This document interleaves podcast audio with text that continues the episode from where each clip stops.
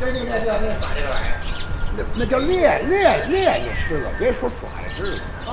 哎，舞狮练狮，别说耍耍狮子，耍这个词儿特别不好。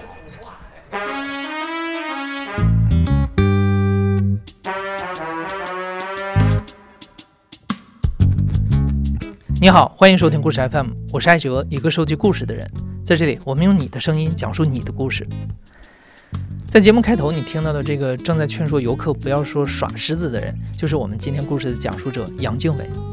提示一下，因为杨敬伟是个老北京人，所以在今天的故事里，大家会听到很多地道的北京话。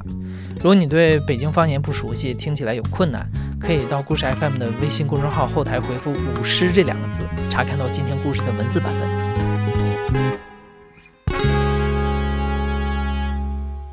北京肯定是一个文化底蕴非常深厚的城市，有些底蕴是有形的、实实在在的，比如历史建筑啊、文物遗存啊；有些底蕴呢，则是无形的，比如民俗风情。过去的北京城庙会活动很多，基本上逢年过节都会有。解放前，民间艺人们会结成各种花卉，组织参加庙会表演。杨靖伟从小长大的北京白纸坊，就曾经是当时花卉最多的地区，其中的太师会更是一度闻名南城。不仅练狮子的人多，看的人更多。如果听到敲锣打钹，尤其是还有一串铜铃铛声，各家各户，尤其是小孩子们，就会冲到街巷上，因为他们知道舞狮人来了。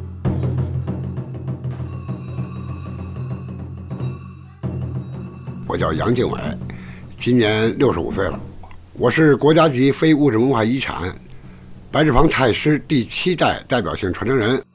白纸坊两头翘，狮子胯骨连环绕，这是我们白纸坊这个地域的一个特色的一个玩意儿。而且那时候最红火的时候，将近三百多人练这狮子。老北京人都管白纸坊叫西南城角，它在过去一直是北方的造纸中心。其实你从它的名字也能听得出来。在清朝的时候，这里建立了一个度支部印刷局，也就是如今北京印钞厂的前身。一九四九年的时候，印钞厂被人民政府接管，为了全力印制刚刚诞生的人民币，招募了大批的新工人。原本太师会的很多武士人就是在那个时候进了厂。当时的印钞厂是白纸坊地区最大的工业企业，员工多达几千人，各项文体活动办的是风风火火，很多国家级的团体也经常来厂子里演出。杨敬伟作为印钞厂的子弟，没事儿就往厂子里跑。我们印钞厂呢，等于是一个特殊一个行业，家属院都集中，就跟部队大院似的。方圆这个几公里之内吧，都是我们厂的宿舍，中心围绕了北京印钞厂。我而且我们的厂子条件好在哪儿？自己有礼堂。我父亲呢，又恰恰他就管礼堂的，管礼堂在这，这我有一便利条件，等于是我们随时可以到礼堂去玩。不管上幼儿园呀，还上托儿所，只要接回来了，直接就奔礼堂去了。所以我也可以说，我从礼堂长大的。我从这里边经过了很多很多的老艺术家的演出啊，你像什么侯宝林啊，什么都都听过来的，包括马季。哎呦，那马马季那时候都上我们那儿去演出，那太经常的了。而且我们厂子这是逢年过节，只要有大的节气，我们厂子宣传队、舞蹈队、京剧队，还有民族乐，包括咱那古诗，都有演出。所以我看那些叔叔大爷，我都得叫叔叔大爷的，他们舞狮时候就是特别喜欢看这狮子，大狮子啊，我们叫大狮子，因为给我们的感觉就很大，太大了，一个脑袋往往那一搁，我们都坐那头上里都没事儿。你想想，那时候我可能也就是三四岁，上礼堂去准有排练的，听着咣啷一进那礼堂里礼堂大门，你就听见稀里哗啦的声一有，就是练狮子。叔叔大爷的演出当中呢，就是我呢近距离在哪儿？就我在我爸那后面那舞台，有灯光控制嘛，我就在他那灯光室旁边坐着。他那一出场，然后哗，这一着急一抖铃铛，我这我这就吓得就这样，就紧扒那管子，就这么紧扒着，特激烈说特别激动，激动等到要快快下场的时候吧，又害怕，可千万别沾着我的脚，那毛扎扎那劲儿，哎呦，看着害怕。等我有时候还去干嘛去了？我就想看那狮子去。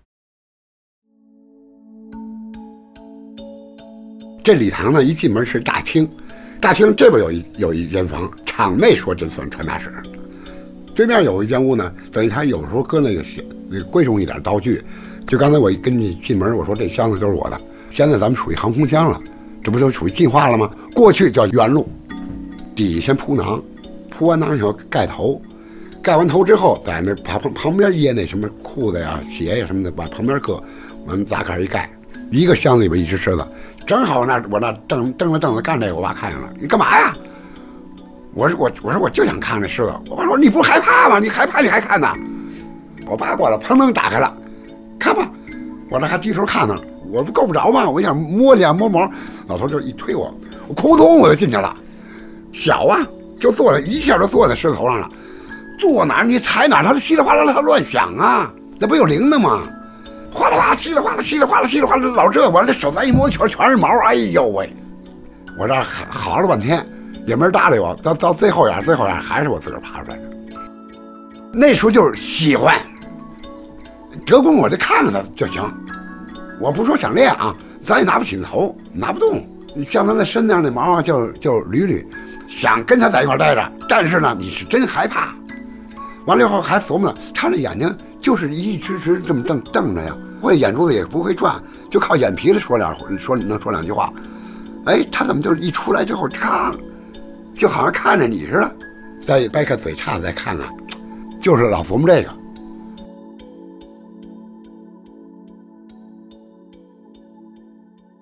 杨建伟要上小学的时候，文革开始了，与庙会相关的活动全部被禁止，白纸坊地区的太师表演也被当作是四旧停止了。而舞狮正因为进了印钞厂，就成了企业文化，得益于印钞厂的特殊性质，才躲过一劫。我那时候也将近五六岁了，包括我们单位那谁，呃，一会儿上上班，一会儿给谁揪出来了，给谁抓起来了，上那批斗去了，那我都亲眼得见的，破四旧立四新了那时候了。就在这情况下，别的人都给砸了，连寺庙都砸了，那我们这狮子要搁白方胡同里早没了，连一根毛都看不见了。所以说，在厂子这一块呢，一直就在厂里面，谁也没敢说冲进厂子砸你东西去，不可能的事儿。谁能进印钞厂去？砸砸抢去，对吧？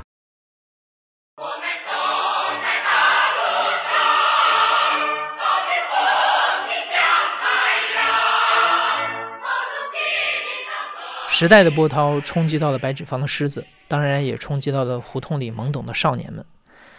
杨靖伟的小学只念了四年就毕业了，等到了初一，他被什刹海体校选拔走去练举重了。对于那个时候完全没有心思学习的杨靖伟来说，干体育是个让他欣喜的好去处。但这一离开，也离狮子越来越远了。那时候可能你都不知道，那时候要要什么？呃，一招鲜吃半天，一门灵，学不进去。因为我们上学呢，等于是呃整岗的文革，文革给我们耽误了。所以说，我现在基于我练狮子练这么多年，而且我身体素质打得那么好，我也是真是得感谢石大海。从运动方面各各方面体能一点都不会的基础上呢，给我锻炼成一个比较优秀的一个运动员吧。我觉得这个功不可没，费的体力不少，但是呢，给自个儿落一好身体。七五年六月十四，就在北京体育馆全国青少年举重比赛，那时候等于是我是轻量级，轻量级市纪录是一百二十七点五，我破了一百三。不出意外，接下来杨经纬就会顺利进入北京举重队。但没想到赶上全国要举办第三届全军运动会，八一体工大队又来要人了。八一体工队就是部队的整个一个就是一个体育系统，只是他要为了打第三届全军运动会，临时组建这么一举重队，就上地方去招去。这会儿闹得挺僵，这会儿就征求我们个人意见：你是上部队还是上北京队？那肯定还是当兵去。那个年代当兵多，哎呦啊，太威风了！家里有一穿军装的出来了不大。部队的体制，不管是文艺兵还是体育兵，你是按我们部队来讲，那叫新兵蛋子。新兵蛋子进来入伍以后，不管你干哪个专业，稳稳当当干，三年以后肯定要转干。打完第三届全军运动会，完了一下要缩编，减少非战斗实力，军委一号令。这么着，我就属于裁军的第一份。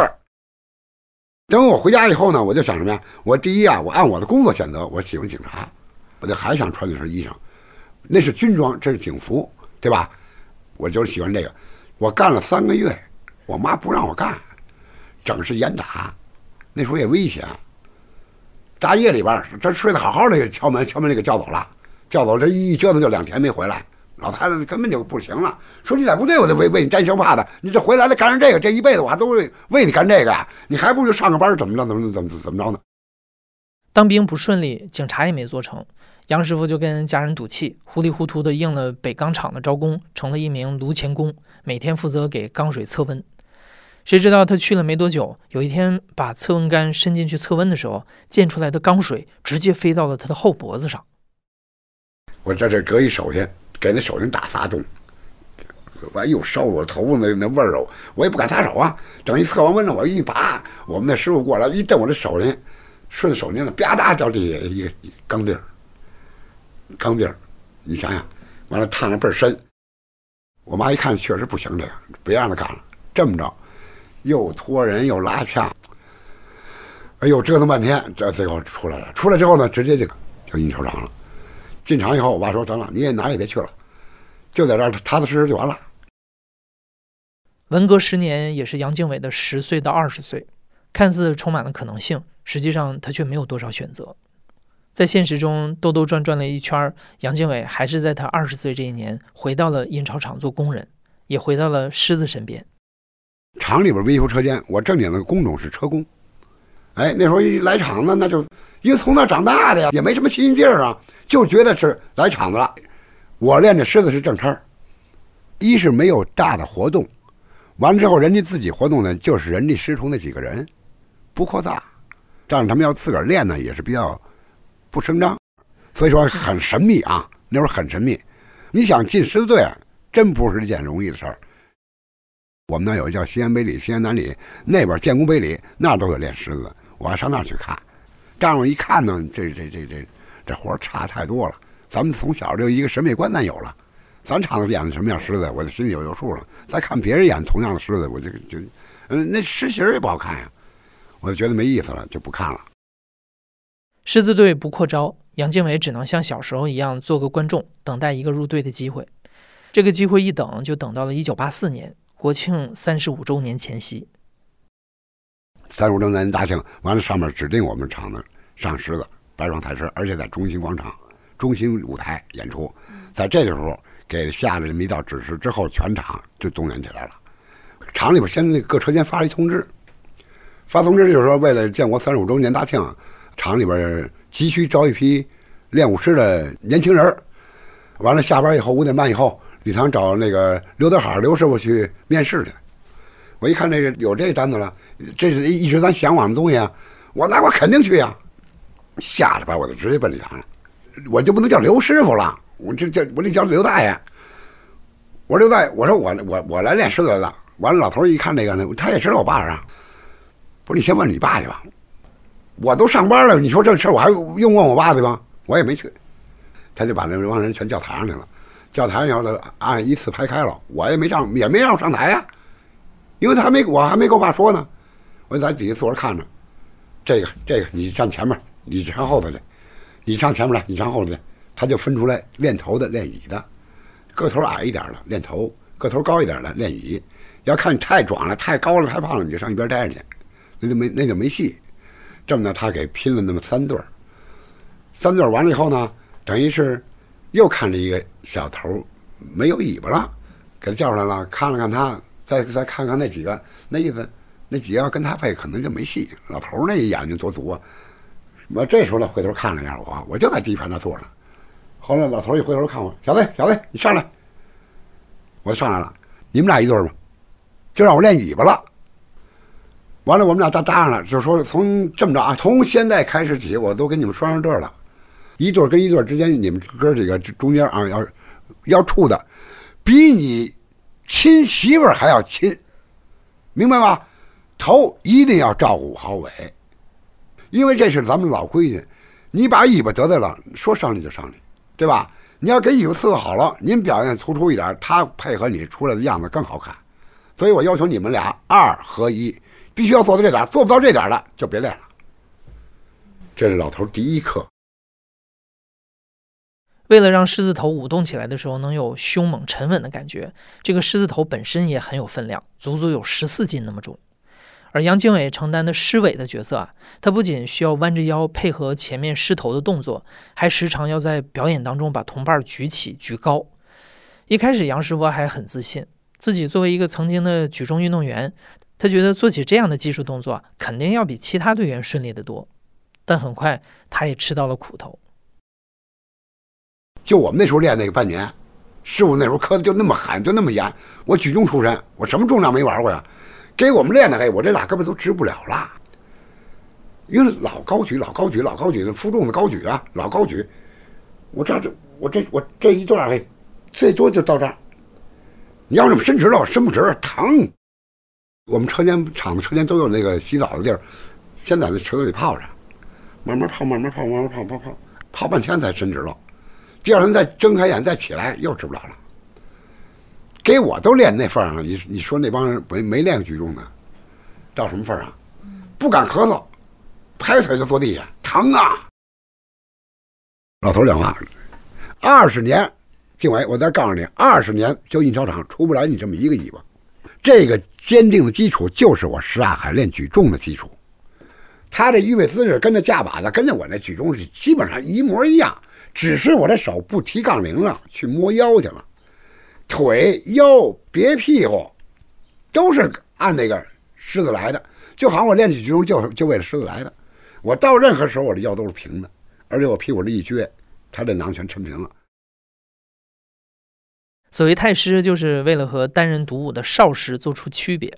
狮头和狮尾两个表演者啊，虽然相互分离，但同皮一张狮囊，表演一只狮子。一些配合的动作，只通过后者抓举前者腰间绑着的带子完成。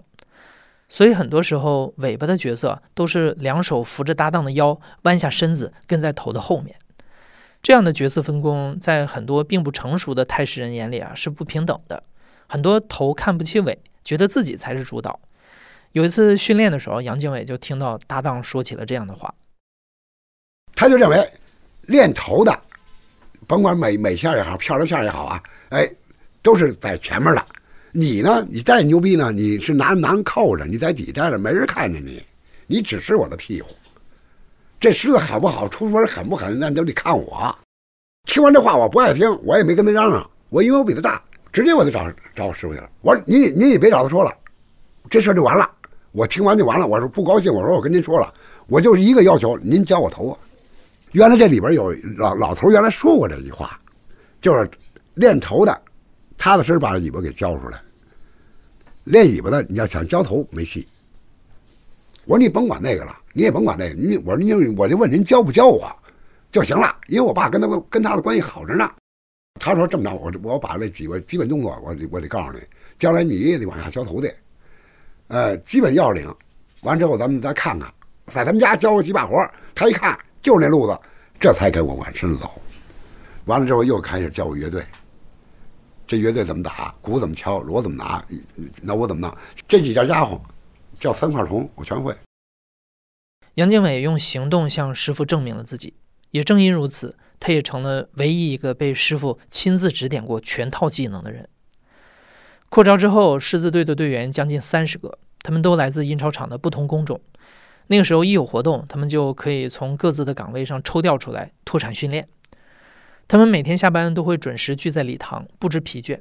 和他们一样乐此不疲的，还有当时已经年近六十的师傅刘德海。十几岁的时候，刘师傅就带着弟弟开始在太师会学艺。当年也是他把白纸坊太师最纯正的技艺带进了厂子。在杨建伟的印象里，只要有表演，师傅舞的狮子永远是最出彩的那只。而在师傅所处的那个社会动荡、物资匮乏的时代，练成武士技艺过程更加艰辛。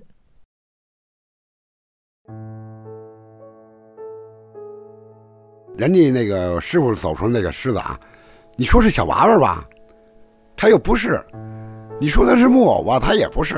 他走出来之后，就让你看着吧，真喜庆，特别高兴，里边还带着沉稳，是那么个劲儿。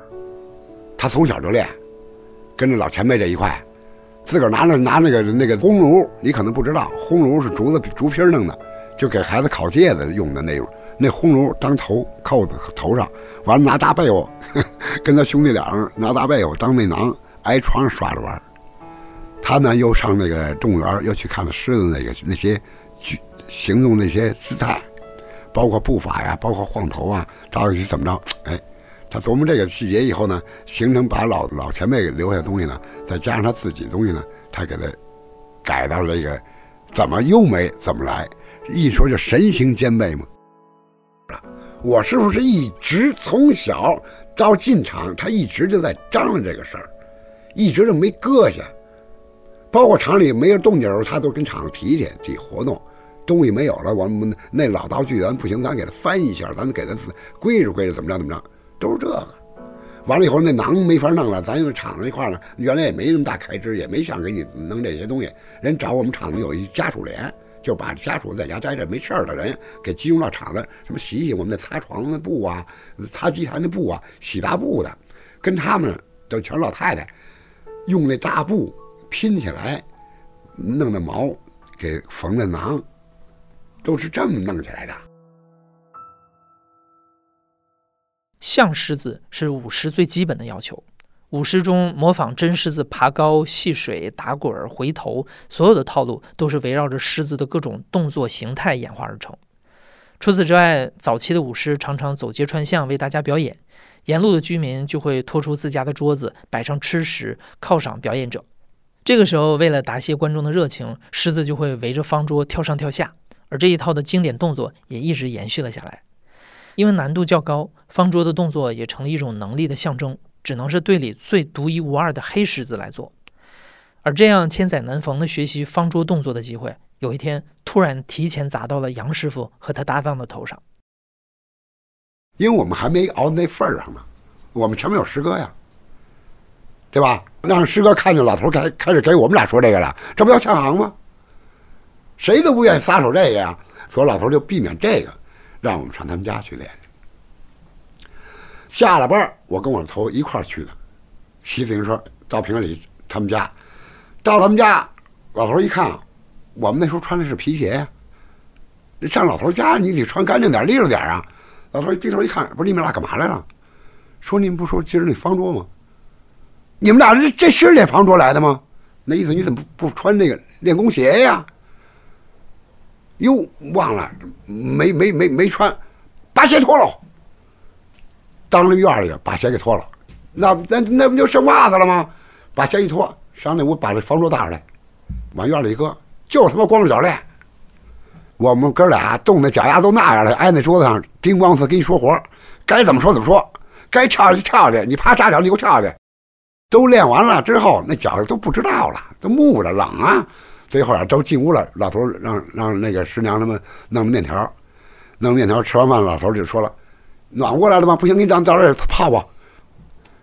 给我他妈穿这个上我这儿耍什么来了？哎，得了，记住了，记住了。那开始回去吧。等于啊啊，等于我们到他们家是六点多钟，练练练练练到九点，九点才吃完面，跟师傅家吃完面条又回去了。就为偷学这个，他那表达方式就是跟你说活喜欢你他跟你说活不喜欢你你问他都不告诉你。我们那师哥，我们中午休息时候，他们给老头买那，给买的那火烧夹肉，给老头送的饭，让老头喝点酒，高兴高兴，给他说点活这我在旁边看的真真的。杨经纬本身是一个好动爱闹的人，就算现在他也一样。师傅虽然对他偏爱有加，但师傅在师子外教了很多师兄弟的自家本事，通臂拳法，唯独没有教他，就是因为怕他出去惹事儿。但学狮子和学功夫不一样，在练习狮子的过程中，杨经纬发觉舞狮本身就不能是一个张扬个性、争强斗狠的事儿，因为成为狮子的第一步就是先学会把自己藏起来，不但是身体，还有任何不属于狮子的情绪，包括恐惧。就看脚底这一块，一开始也不适应。空身练时候还行，开空练一一培养囊一扣，把这囊一培养坏了，桌子也知道在那儿不敢上了，这不能深浅了，因为你动作改了，老是这样啊。我要看着我怎么上都成，你要看不见你蒙着上，你想想什么感觉？就跟那感觉一样。但是走几遍，把那个害怕心理给克服了，里边什么样，外边就什么样，里边多怂，外边多怂，里边多横，外边多横。你像那个要叩头了，把。就这一瞬间，从人变成狮子。杨经纬印象最深的一次表演，也是他心里最慌的一次，因为那是他第一次和他老搭档拆对儿，就是舞台上出了意外。只要说上场了，这里边有一规矩，你外边有多大事儿，出出什么事儿了，先搁一边，扣上狮子前就是狮子，你自个儿就得撂下来，这就是一个人心态的问题。八九年呢，咱们有一个中日联欢，日本叫什么？呃，岛根还是根岛？我我我我我记不清楚了啊。这个有一个民间艺术团体来咱们中国有来一个交流，同台演出，他也带的是狮子。我那年呢，刚给我提成为练黑狮子椅子，因为我师哥那个尾巴呢软点了，给我调上来了，就为了保着我这大师哥，我就上了。但是我跟他呢，我们俩呢，这个力力量又又不是很熟。他呢一下来，这个是头晕的，是怎么着？我没站住啊！顺这样，我这手都准备好，该抓囊了，我该是往这边跳的。他这一掉下去，我肯定从那上头折下来了。他这一蹬我，我没措手不及。这边是观众，这是后边那个幕跟那个背影灯，背影灯这儿有一个挡板有一层挡板我这腿肚子一下就切这上头了，当当就摔上了，就一瞬间啊，咣叽这一磕了，腿就肿了。包括我的脚，马上肿了，给我疼的哟！我也没敢怎么着，马上跳了就给前面卸木去了。那木咵一拉，那木一拉下来，我动不了弯了，我直接就坐地上了。那裤子都提不上来了，那狮子鞋，你说给他解开鞋带，给拿来拿不下来，给我扒来了，直接给我拉到宣武院去。到那以后，人家连给我查片子再看，哎，一看骨头没伤。就是血管呢，等于是当时那一弹给弹扁了，哎，这么着一看这路子，赶紧给我糊上药。紫黑紫黑呢，第二天还一场呢。我说甭着急，没事儿，我说我能上。当然好歹二三，他是第二天还是晚上，还有一天多的时间，我就在那空着吊着，哎，也没伤骨头，我得放心了。只是肌肉撕裂了，那个那那那种疼跟这没没没关系。完了，哎，第二天就是觉得稍微好点了。好点还能踩地了，但是还是那么肿呢。两瓶儿，两瓶儿，那时候叫好得快，有这药，好得快，噗噗噗噗喷了两瓶儿啊，两瓶儿给我的脚给从膝盖以下给我喷的我都不知道了。把狮子囊跟鞋子鞋又换了一双鞋给他穿上，我就这么跺，嘿，我这脚我都不知道。但是我得先控制我这高度啊，你再不知道，你得高度你得有啊。到时候你踢桌子怎么又又摔一下？哎，活动完了，没问题了。照样上，照样演，跟没那么大的事儿一模一样。回来之后，哎呦，那那就演出一结束，谢完幕以后，那那就他们的日本的代表团呢，日本人过来围着我，他们有那小鬼脸儿，戴着那小鬼脸儿，那是人家的护身符，把这摘下来给我，搁在胸口，完了拍拍我，拍我腿，冲我，你真棒，你真棒。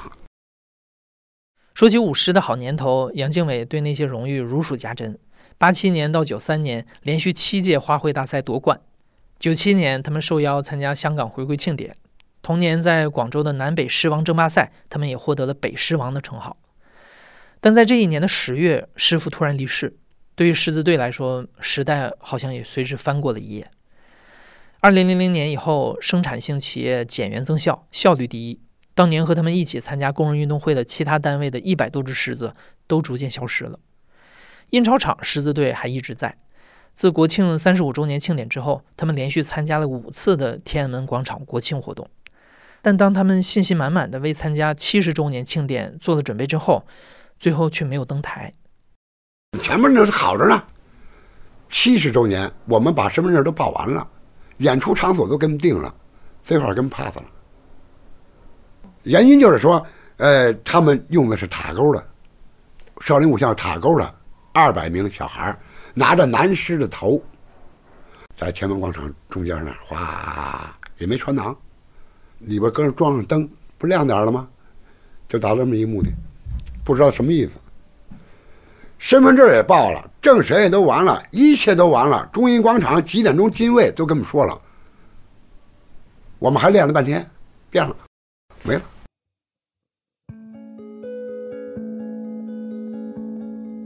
杨建伟说，他还在厂子里的时候，从来没有想过以后的事儿。因为在他的印象里，虽然训练少了，但是表演和荣誉一直都在。每次表演的观众好像也没有减少过。直到有一天，狮子队竟然招不到新人了，他才意识到世界好像在不知不觉中已经变了一个模样。在动荡岁月里，保护了白纸坊太师的印钞厂也把太师困在了这里，好像困在一座无人光临的动物园。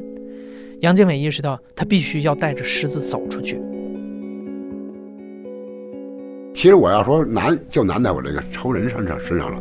所有队员依然在，最大的四十六岁，他们要说演出都能演，只是一个没有恢复体力的时间，也没有机会去场外的展演这么一机会。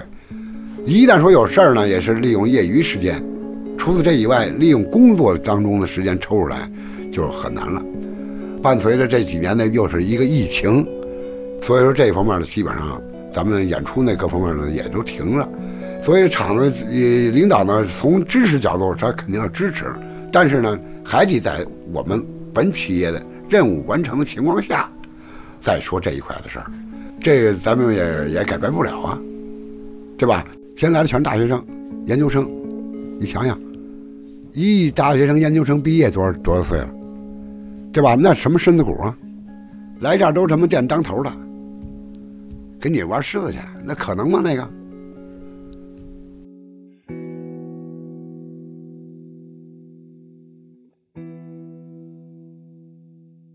其实早在2008年，也就是杨经纬退休这一年，白纸坊太师正式入选了国家级非物质文化遗产。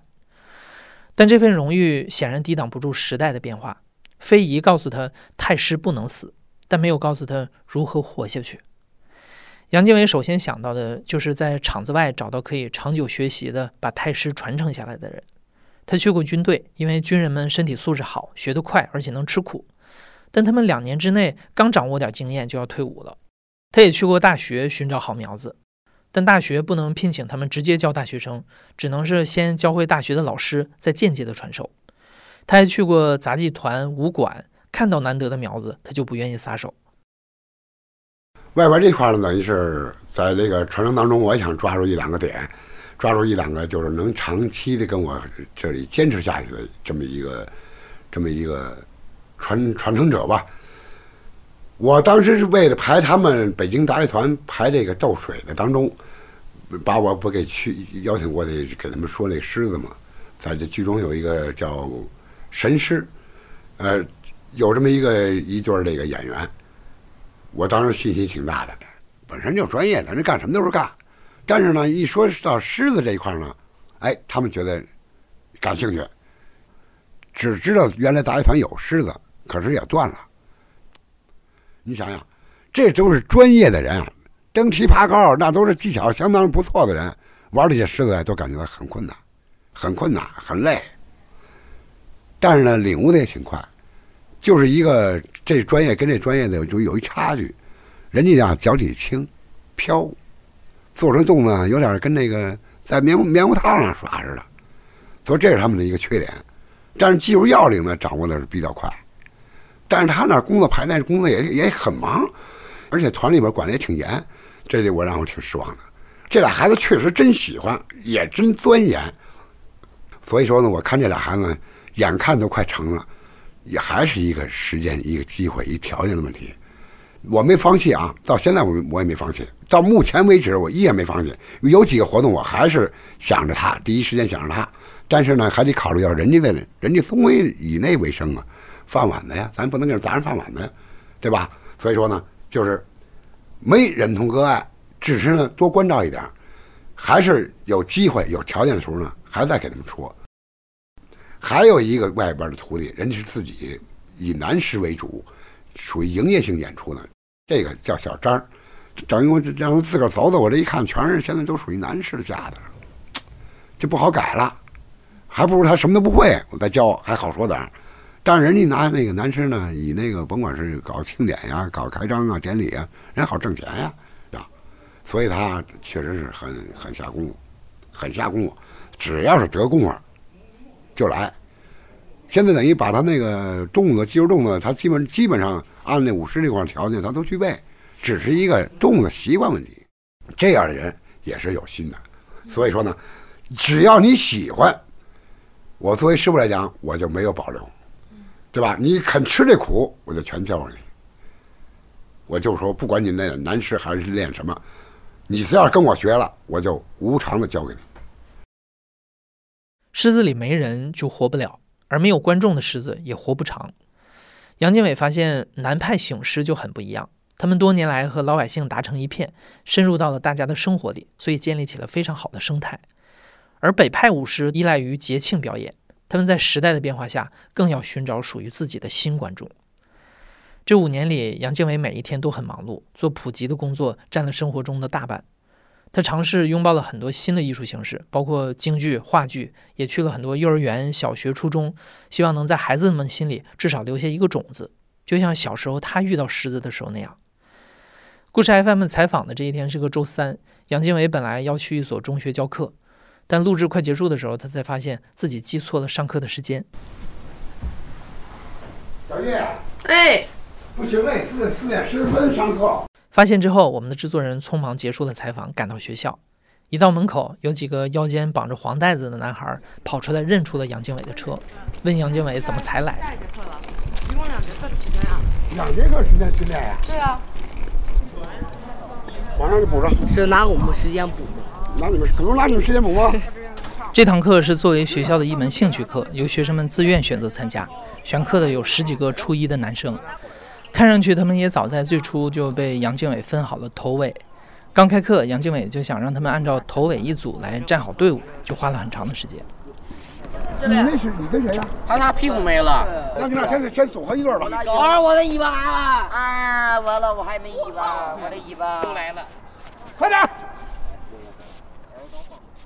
为了避免孩子们觉得枯燥，杨经纬压缩了基本功的训练课时，每节课都会主要教学生们一个舞狮的重点动作。而这节课的内容就是打桩，也就是学生们口中的打滚儿。杨经纬一遍一遍的亲身示范，但围着他的孩子总是只有几个，其他的四散开来闲聊打闹。杨经纬的声音时常淹没在少年们的叫喊当中。成功的挡住了。提着他们在练习，他们在解决问题。他们在解决问题。听没听啊？我这他妈干嘛呢？我这边过来，这我这几天在说你们这稀里马哈的，是不是？该听的听，我给一个人讲，大家都听着，我不可能挨着个去讲去，明白了吗？下礼拜咱练练高举啊，高举，对，不是那个一直举啊，是那个举一下，就举一下。孩子们对高举这个舞狮的经典动作很有热情，纷纷想要尝试。杨经纬就在讲解完要领之后，把感兴趣的同学一个一个的举起来，让他们站在自己的腿上。加油！站住！老师，我站不上来。来这儿，哎，等住！了。两圈好像记不紧，一圈吧。太帅了吧！谢老师。哦，谢老师，老师您没事吧？我没事，我什么事儿都没有。哦，老师，我给您拍拍。不不不不不不不。在同学们一阵欢呼声中，站在杨经纬腿上的孩子们反而都会在跳下来变得有些拘谨，蹲下来要给杨经纬擦裤子上的鞋印儿。这只是北京校园里非常普通的一节兴趣课。我们不知道这些孩子未来会和狮子产生怎样的缘分，但把学生成功的举起的那一刻，我们看到了杨经纬这一天里最开心的样子。哎，别逗我，好歹成功了，挺好，缺票。不错啊，行。又来一个，走出校园，杨经纬又一个人开上了自己的小车，后座一直坐着一只狮头，像是种逃离，逃离一座只要望得够远就能看见的博物馆。博物馆里一片安静，铜铃声也不再响起，也像是一种奔赴，去载上更多的人，扣上狮头，放下自己，然后成为狮子。